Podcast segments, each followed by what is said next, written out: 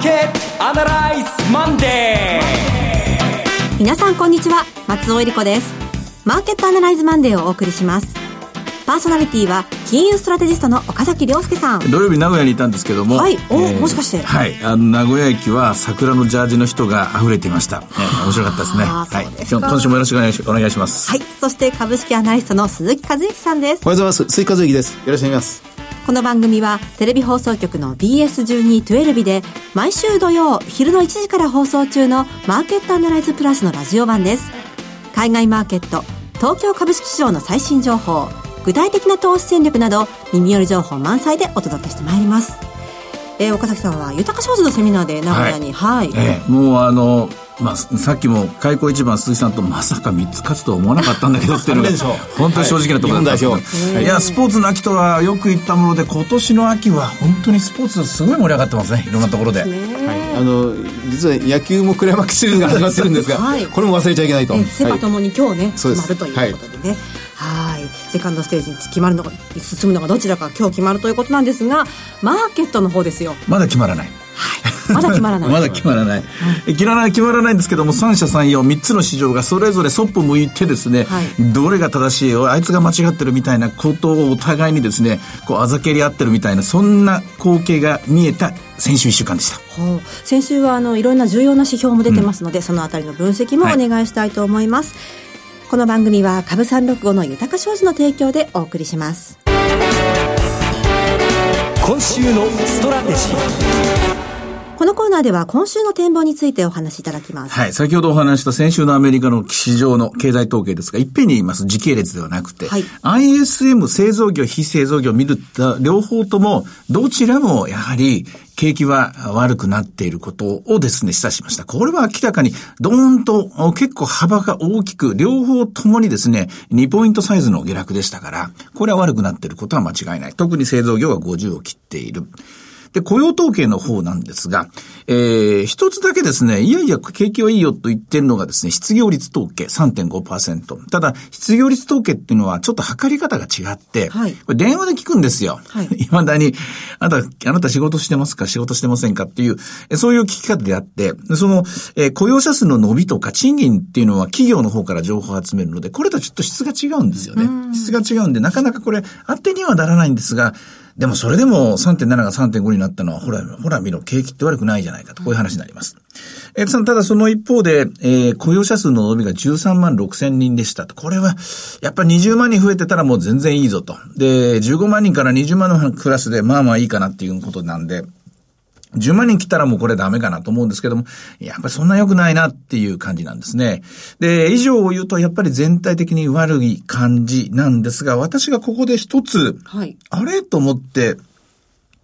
えっ、ー、と、疑問符を投げかけたのが、うん、あの、賃金上昇率が2.9%の伸びに鈍化してたんですよ。はい。で、それまで3.2%の伸びだったんですね。で、ここに矛盾があります。普通、失業率が下がったら、それだけ人手が不足してるんですが、から、人手が不足してたら、賃金は上がるはずなんですよ。と、うん、いうことは、えー、今回は、えっ、ー、と、失業率が下がっているのに賃金上昇率が鈍くなったっていうことは、どっちかが間違ってるんですよね。ちょっと矛盾してる、ね、矛盾してるんですよ。うん、で、えー、その質、統計の質とか雇用統計から言って、失業率の方が間違ってんじゃないかと、はい、えー、位置づけました。えー、そう思って、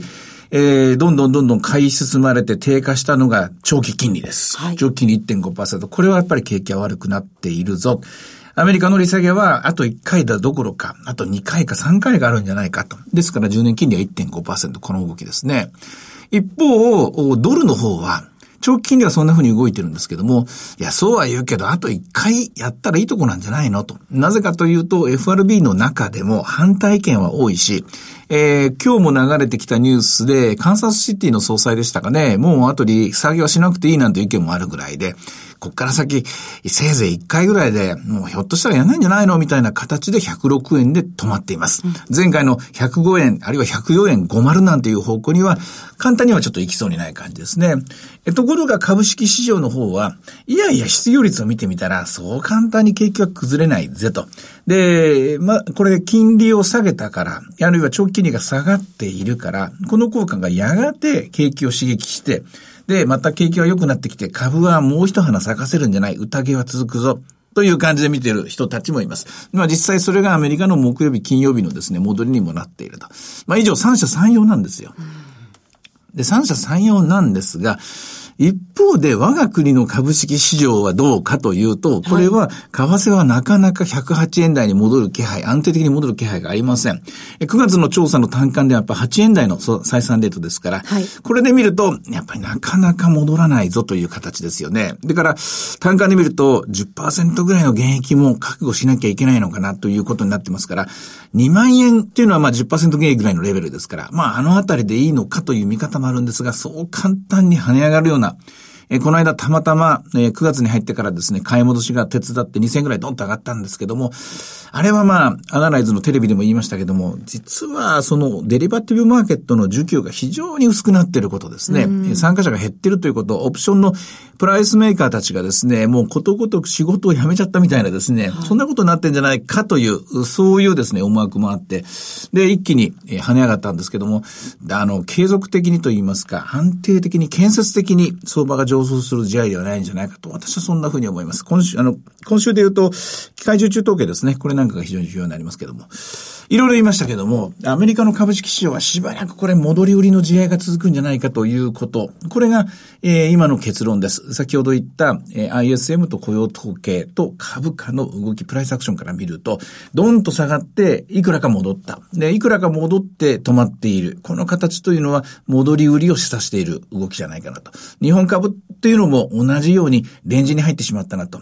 確かに今一気に2万円割れまで下がっていくかというと、それだけの売り材料には、うん、ちょっと力不足。かといってですね、じゃあ2万2000超えてというと、これも全然まだ足りないと。そうこうしてるうちに時間が過ぎて、少しずつですが、えー、上半期の決算がどうだったのか。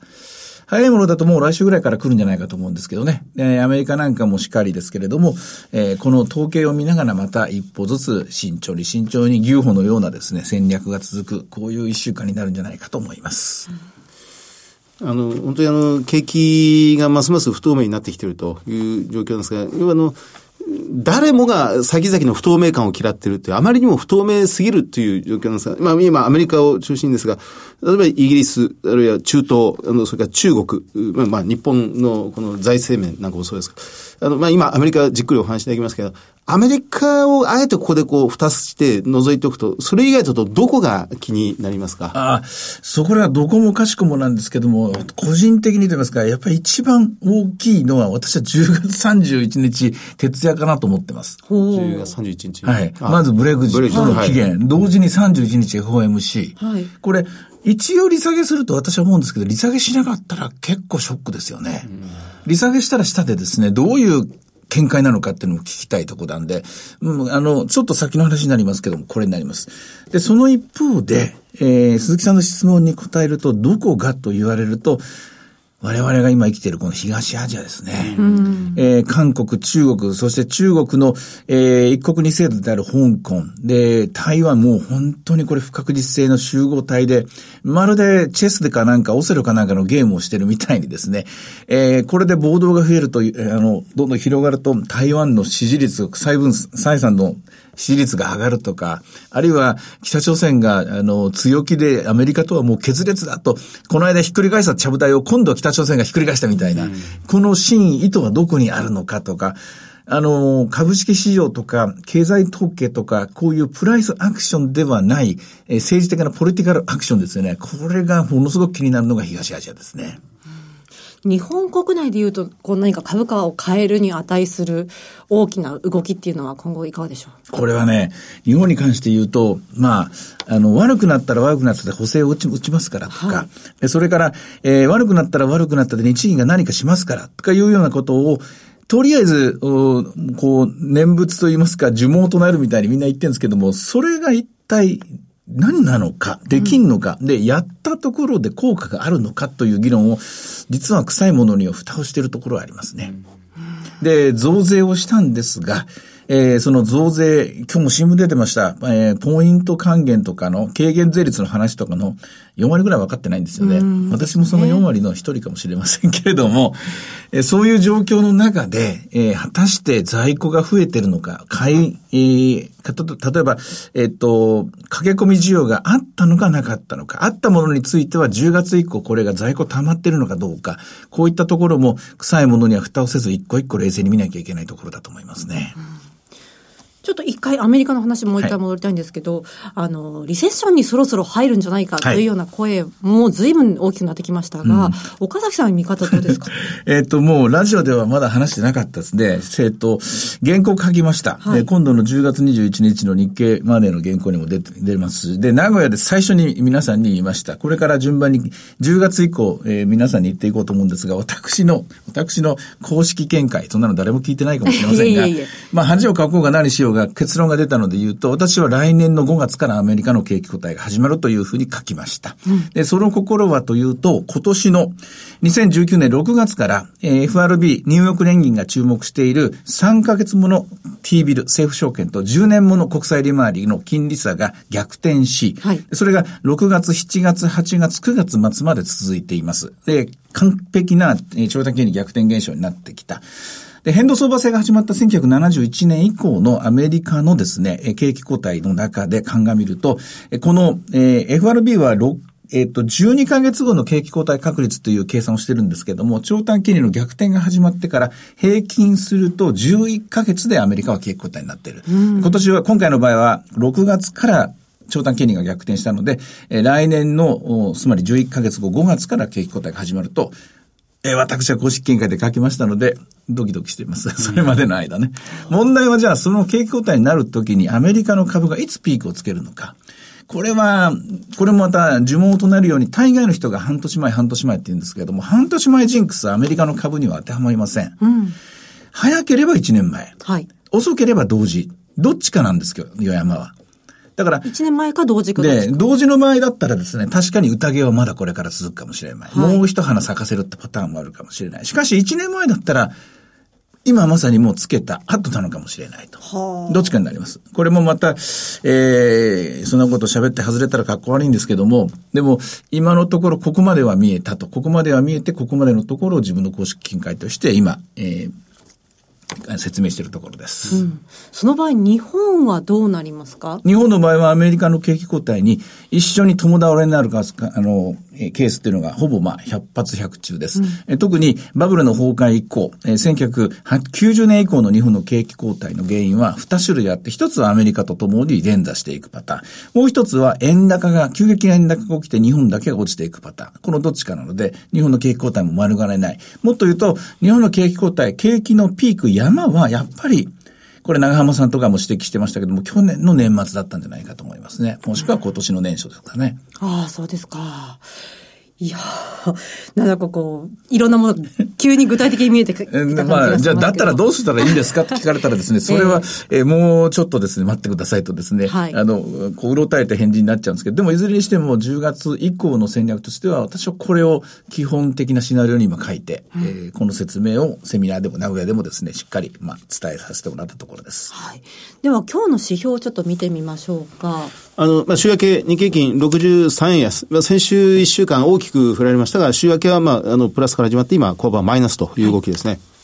はい、あとは、ボラテリティがですね、やっぱり若干減ってるんですよ。18.08。これアナライズでも指摘しましたけども、やはりデリバティブマーケット、海外勢が減ってるんだと思います、参加者。えー、その結果、日本のボラティリティがアメリカのボラティリティを下回るという現象ですね。これが去年ぐらいからですね、あの、品質するようになってきました。えー、ただいまの日経、えー、平均株株三六ですね、はい、21,435円ですね。寄り付きはやっぱり高かったんですね。559円してました。寄り付きが高くて、安値は396円。ちょっと元気ないですね。はい。いろいろ展望していただきました。今週末土曜日には午後1時から放送しますマーケットアナライズプラスもぜひご覧ください。また、Facebook でも随時分析レポートします。以上、今週のストラテジーでした。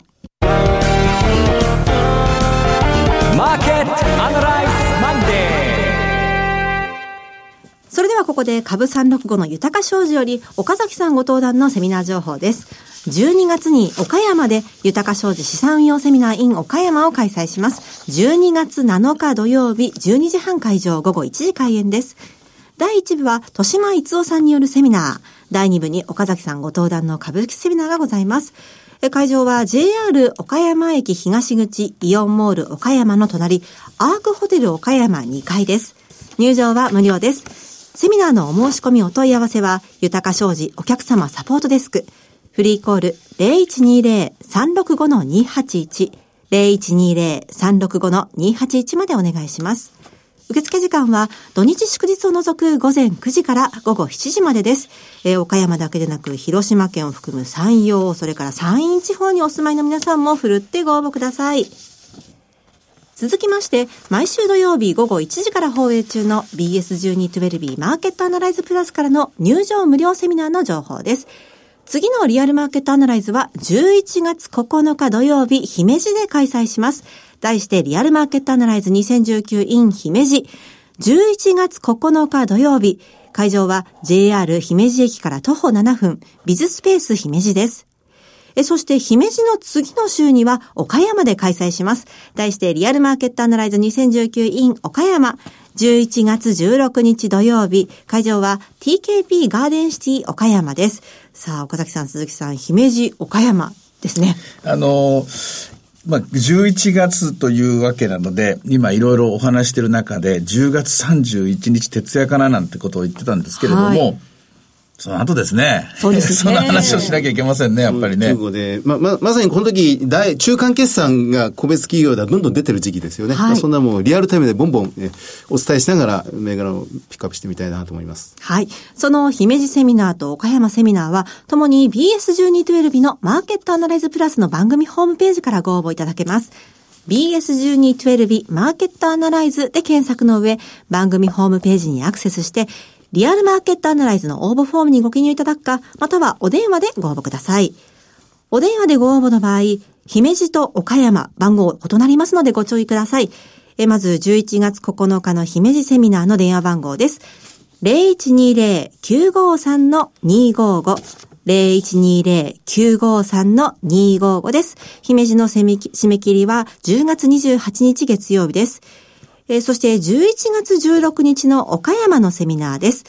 0120-935-159 0120-935-159です。こちらの締め切りは11月4日月曜日です。通話料無料、自動音声応答サービスにて24時間ご応募を受けたまっております。くれぐれもおかけ間違いのないようにお願いいたします。また応募はお一人様一回限りでお願いします。個人で複数応募いただいても無効となりますのでご了承ください。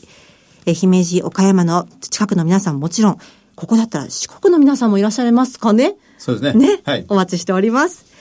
え、なお、今日ご案内したセミナーでは、ご紹介する商品などの勧誘を行うことがあります。あらかじめご了承ください。最後は、テレビ番組のご紹介です。いつでも無料の放送局 BS1212 では、本日夜7時からドラマ、社交を放送します。渡瀬恒彦、名取優子の顔合わせで送る大人のミステリー。人間ドラマの中にサスペンスを盛り込んだ本格作品です。ぜひご覧ください。チャンネルの見方がわからない方は、視聴者相談センターへお電話ください。オペレーターが視聴方法をわかりやすくお教えします。03-5468-2122 03-5468-2122 BS1212 視聴者相談センターまで。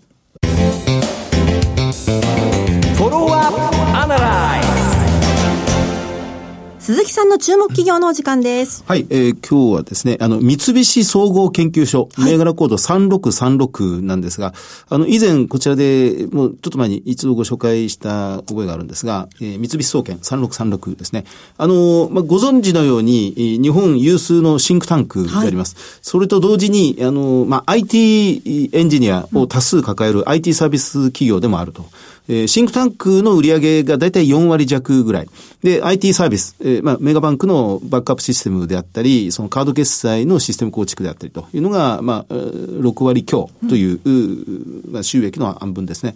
あの、業績は前期少し落ち込んだんですが、あの、今期から回復しまして、えー、営業利益今期50億、まあ1%増益ぐらい、来期63億、えー、2割以上伸びそうだという見通しです。時価総額が今、えー、580億ぐらいですから、えー、来期の営業利益、えー、63億円から見ると、まあ、割安感があるかなという感じですね。配当利回りが2.5%ぐらいです。で、あの、この今、世の中が、まあ、先ほどからのお話ずっと出てますように、はい、世の中があまりにこの多様化していると。で、まあ、多彩なこの方面からもうありとあらゆる変化が起きているという状況では、その、あいろんな企業、産業界が、その自分のところに抱えている社員、リソースだけではもう対処できなくなってるんですよね。まあ、自分のところだけで全部完結しようというのが日本企業だったんですが、オープン化していかないとダメだ。えー、まあ、そこでもう外部からの経営コンサルティングであったり、まあ、システム構築で、まあ、業務を効率化するということも今求められているわけでありますが、三菱総研のような会社のその収益チャンスというのが、以前に比べて随分広がっているように感じますね。あの、研究員、社員として、あの、まあ、その、アナリストとか、エコノミストを多数抱えてるんですが、研究員が800人近くいるんですけど、はい、その例えば、航空宇宙分野に50人とかですね、あの、農業、バイオ分野に60人とか、あの、情報システム構築分野の研究員として、やっぱり50人とか、まあ、都市構築で80人とかですね、あの、社会のあらゆる分野の、このアナリスト、エコノミストを網羅しているっていうのがこの会社の、まあ、特徴です。まあ、あの、ライバル会社としては野村総合研究所とか、まあ、上場してませんが、大和総研とか、まあ、そういうリサーチ機関が日本総研とかですね、ありますが、あの、ウエイトとしては、その観光庁が非常に強い。観光庁が25%。うん、まあ、お抱え、政府のお抱えですよね、三菱で。で、残りの、その、4分の3を半々しているのが、一般産業界と、それから金融機関向けというのが半々で残り占めているという状況ですので、まあ、これから、この三菱総研のような企業のシステム構築プラス経営コンサルティング機能というのが、少し注目されるかなと思って見てみました。外国人比率どれぐらいなんですか、ね、今、10%ぐらいです。あんまり高くありません。もっと増えていっていいあの、ワールドカップラグビー型の経営になっていかざるを得ない会社だと思います、ね、そうですね。ウィンブルドン型というかですね、あの、三菱と冠がつくぐらいですから、三菱財閥、三菱グループの大株主が多くて、えっと、来年が三菱創業、まあ三菱というグループ全体創業150周年。はい。でこの会社は三菱創業100周年でできた会社で、来年があの創業50周年という会社になるみたいで、2020年は、まあ、三菱グループにとって一つ記念になる。まあ古ければいいって思ったら決してないんですけど、まあこのあたりですね。私はそのグループっていうのは最も嫌いな日本的経営なんですけれども、それは置いといて、やっぱり優秀な人材を世界中から集めてくる。その力はやっぱあるんじゃないかと思いますね。そのあたりのところ、深掘りしてみたい。そういうところですね。そうですね。うん、もう、こう、ね、どの企業もプラットフォームみたいなのが欲しいなと思ってるところ、この会社にはすでにその情報プラットフォームとしての役割がすでに備わってるそうですね。まあ、ホームページをこうずっと掘り下げて読んでいくだけで、なんか世の中の変化、仕組みというのがどんどん分かっていくような、とても勉強になる会社ですね。うんわかりました。それから今週に関して言えば、どうでしょうね。日経平均のこう、買える水準とか売った水準、どの辺がいいのかなって鈴木さんのご意見いかがですか？今2000で先週ピック打っちゃいましたからね。やっぱりもう一回下ね、2万飛び、2万1000割れぐらいを試しながら、やっぱり、まあ、次の展開待つっていう。小型株はまたバンバン上がり始めてるんですけどね。岡崎さんの話と鈴木さんの話と合わせると、うん、どうも10月も気が休まる瞬間はなさそうだなっていう。相場はそんなね、気が休まる時っていうのはないですよ。おまけに10月は希望ですからね。でもむしろそれを分かった上で楽しむという、はい、そういうちょっとこう余裕を持ってみてもらいたいところですね。わかりました。さて、マーケットアナライズマンデー、そろそろお別れの時間です。ここまでのお話は、岡崎亮介と、鈴木和之と、そして松尾理子でお送りしました。それでは今日はこの辺で失礼いたします。さようなら。この番組は株三六五の豊か商事の提供でお送りしました。